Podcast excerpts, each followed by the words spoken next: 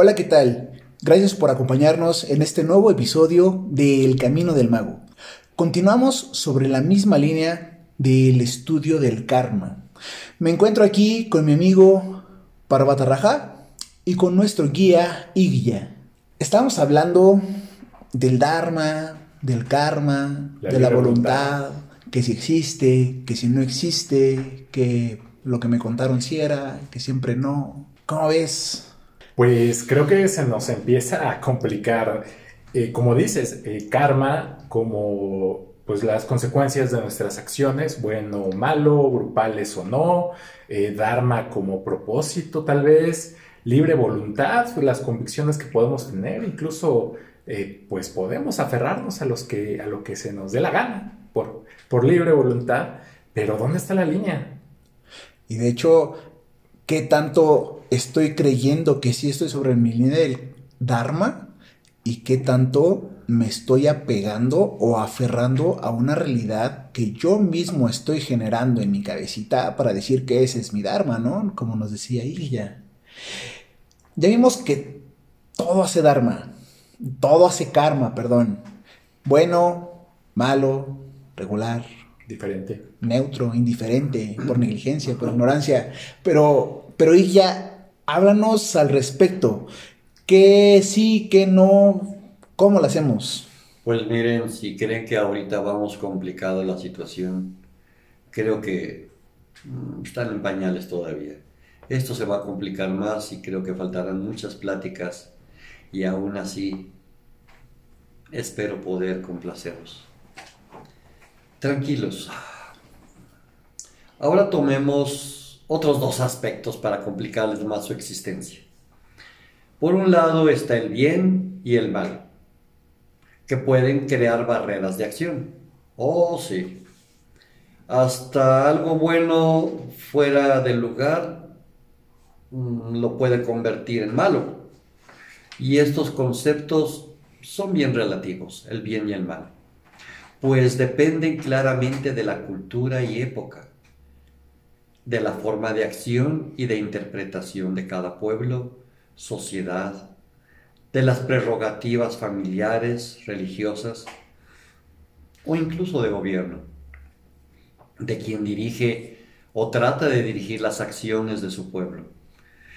Por otro lado, de la presente conciencia de masa que otorga un juicio y siempre, siempre en base a, un destino específico, una sanción y por lo mismo un señalamiento que te hacen de ser culpable o de ser inocente.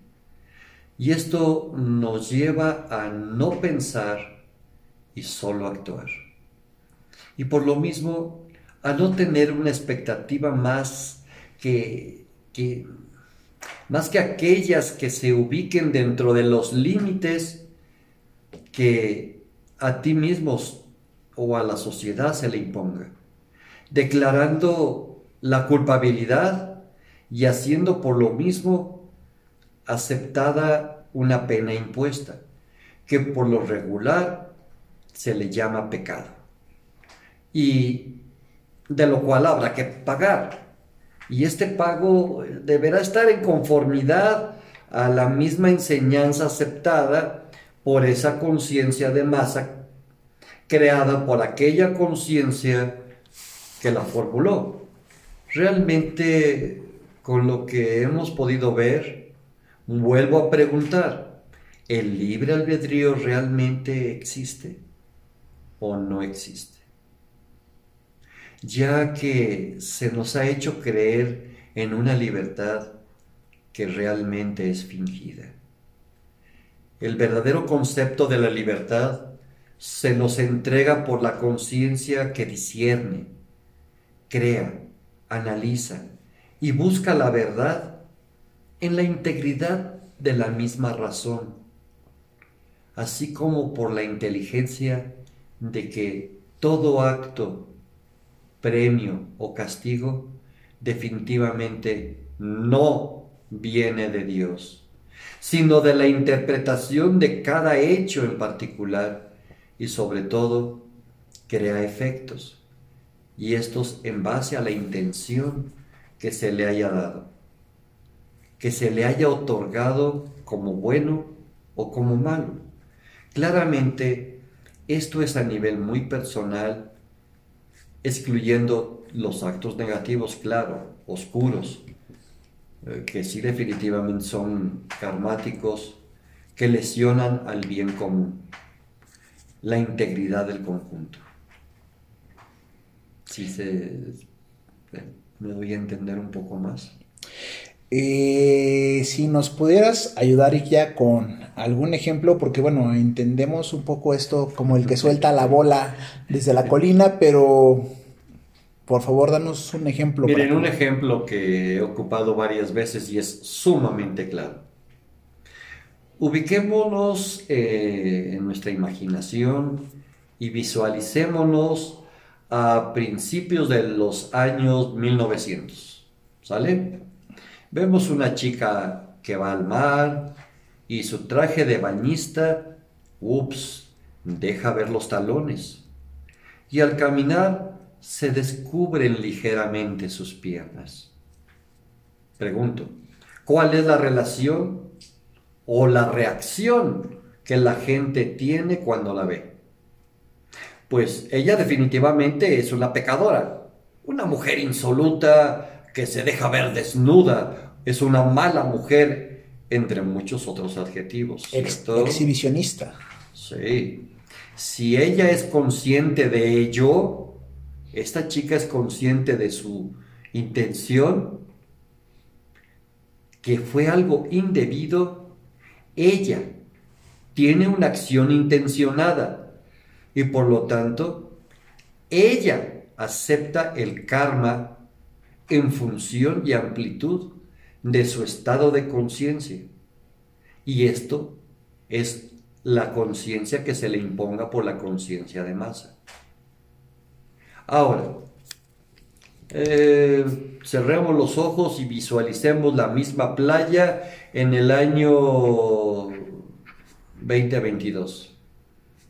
Una chica muy similar ahora se pasea en la misma playa y se asolea en un monobikini tan delgado como hilo dental que realmente no cubre para nada su cuerpo cuasi desnudo. Vuelvo a repetir la pregunta anterior. ¿Cómo la ve la gente en la playa? Eh, pues si es que acaso voltean a verla, dirán, esa chica deberá cubrirse con ese sol tan fuerte. ¿Y, ella qué pensará? ¿Pecó? ¿Es mala? ¿Es pecadora? Eh, ¿Hizo karma? Pues les aseguro que su único sufrimiento será el ardor que le propinaron las quemaduras solares por demasiado tiempo de exposición y su justo pago, ¿cuál será? Que en su habitación tenga que ponerse mucha crema en ese trasero muy rostizado. Y si fuere demasiado, se quejará del ardor por un par de días y prometerá a todos los dioses no hacerlo tan frecuentemente. ¿Por qué hizo karma la primera y por qué la segunda no? Pues es en base eh, principalmente a la intención creada por la costumbre y esa inyección que se le da a la sociedad de haber actuado bien o mal. Más la suma de lo que hemos platicado en la primera y segunda temporadas. Y que yo tengo una duda, que esta es una duda bien personal. A lo largo de nuestra vida, nuestra infancia, las abuelitas en especial, los que crecimos con ellas, nos dicen, no hagas eso porque es pecado, no hagas aquello porque es pecado. El pecado es lo que le sale de la boca, para empezar, es lo que la palabra que más usan a forma de decirnos que está mal. Y entonces, como un niño lo relaciona, ah, ok, pecado significa que, no, que está mal y que no se debe de hacer.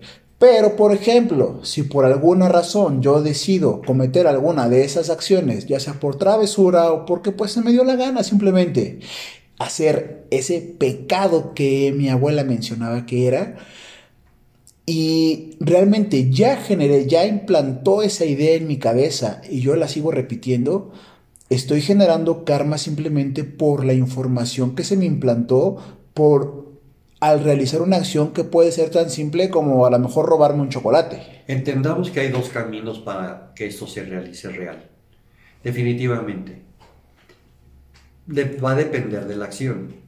Si tal vez fue robarte un dulce, que cometiste un pecado, y tú lo, real, lo recriminas en tu yo, en tu yo real, estás creando karma. Cuando al pasar los años te des cuenta que no fue realmente un pecado, sino fue una travesura o una tontería de niño, este se disolverá y estarás pagando karma, simplemente por la comprensión del acto. Pero si te dicen que matar es malo, entremos sobre la otra línea, que es el daño al bien común, el daño a la sociedad, y en este caso el daño a la vida. No podrás tal vez eh, compensar fácilmente la idea de disolverlo por la comprensión misma. Y sin embargo, para esto eh, me gustaría darles un ejemplo. Eh, alguien por descuido toma un arma y esta arma se dispara quitándole la vida a otra persona lo más seguro es que se sienta tan culpable que pueda hacer un karma muy grande por su intención y las características aprendidas en su ser. En este caso, no es por su intención, ya que nunca la hubo, fue un descuido, sino por la interpretación del acto en que se sumarán todos sus conocimientos que tenga social, cultural y religiosos. Ahora, un asesino muy intencionado y sin valores por la vida, ni mucho menos respeto a la misma, pero en su cínico acto eh, ejecuta la acción de tomar la pistola y matar a alguien. Y por su interpretación, la intención no es valorada con remordimiento y por lo mismo es para él, no hay una intención culposa. Y podrá dormir ese día y los días que siguen sin ningún remordimiento. Pero esto entra, como te repito, en el otro aspecto tan incuestionable como el anterior. Esta lesión dañará a otro ser. ¿Sí? ¿Por qué? Porque coartará su Dharma. Y esta es la razón de existir de esa otra persona y de hecho también dañará al bien común. Creo que ahora me preguntarás, siguiendo la enseñanza del Dharma, si a, esta persona, a este personaje asesinado, cual sea el caso, no era ya su tiempo para morir y está determinado en su Dharma que deberá de ser asesinado. Ups y el asesino tan solo fue el medio para que esto sucediera? ¿Cierto? Pregunta bien complicada. Eh, tal persona debería de ser muerta en tal forma, en tal época, porque ahí concluye su Dharma para esa vida. Sí, cierto. Sin embargo, esto el asesino no lo sabía, ¿cierto? Y al ejecutar el homicidio, está haciendo un gran karma que tendrá que pagar. Eh, otra vez se rompió la idea del libre albedrío. Más la suma del resto de actos que haga en toda su vida. Muy complicado, muy, muy, muy complicado. Llega a su mente eh, ahora esta respuesta, chicos. Somos en definitiva, repito, juguetes del destino.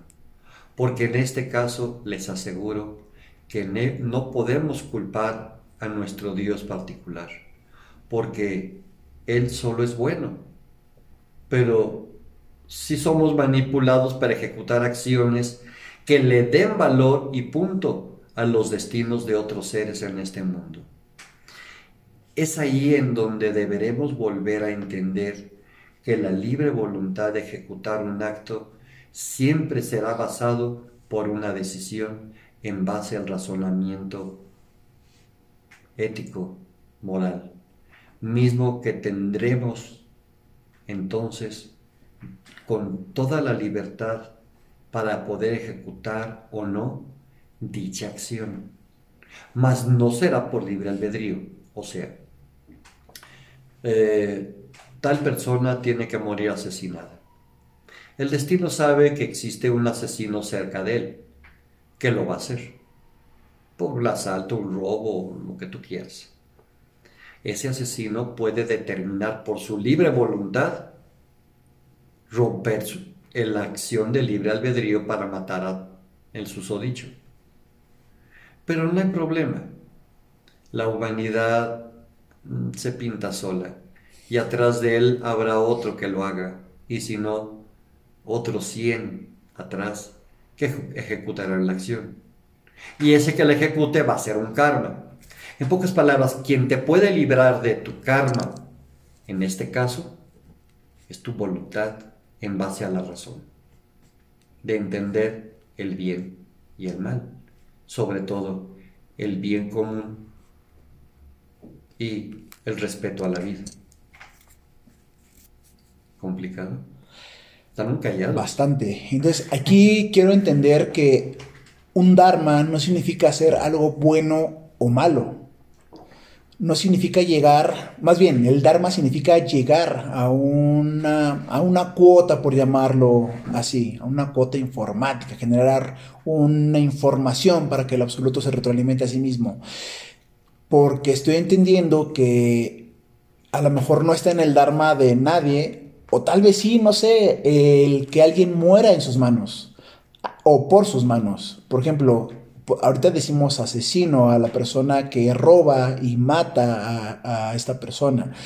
Pero, por ejemplo, tal vez un médico en el quirófano, eh, la, los familiares van a ver al médico que no pudo salvar a la persona como que lo mató o lo dejó morir. Obviamente no es el mismo caso que con un asesino con alevosía y premeditación.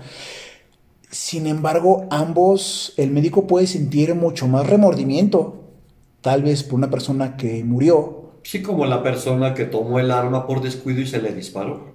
Exacto, entonces una situación tal vez que está fuera de su control, bueno. Pero también en el aspecto del médico entendamos que si él se sabe incompetente para realizar dicho acto quirúrgico, él no debió haber entrado. O si lo hizo porque fue arrogancia, economía, estafa, o porque no le quedaba otra y era el único que tal vez podía haberlo hecho. ¿Qué tan difícil es valorar? ¿Y qué tan pesado es el karma? ¿Cuánto pesa la intención contra el remordimiento contra el acto de la acción. En el caso de la persona que debió haber sido asesinada porque eso era su forma en que tenía que morir. Vamos a pensar que ninguno de los asesinos lo hizo. Todo el mundo por libre voluntad dijo no. No hay problema. El destino es tan sabio que vendrá una bala perdida que lo matará. Híjole, esto, como dice, se, complica a cada episodio, pero lo que sí creo que está un poquito más claro es esta diferencia entre el libre albedrío, el libre albedrío y la libre voluntad. Y creo que ahí está la clave, ¿no? Incluso con esto que comentábamos acerca de que si es mi Dharma, eh, tal vez incluso los Dharmas, ahí, ahí, no sé, tal vez sea una pregunta para otro episodio, eh, los Dharmas tal vez no son acciones culminantes de vida, sino tal vez acciones cotidianas o tal vez acciones aisladas que podemos hacer para cumplir pues este propósito.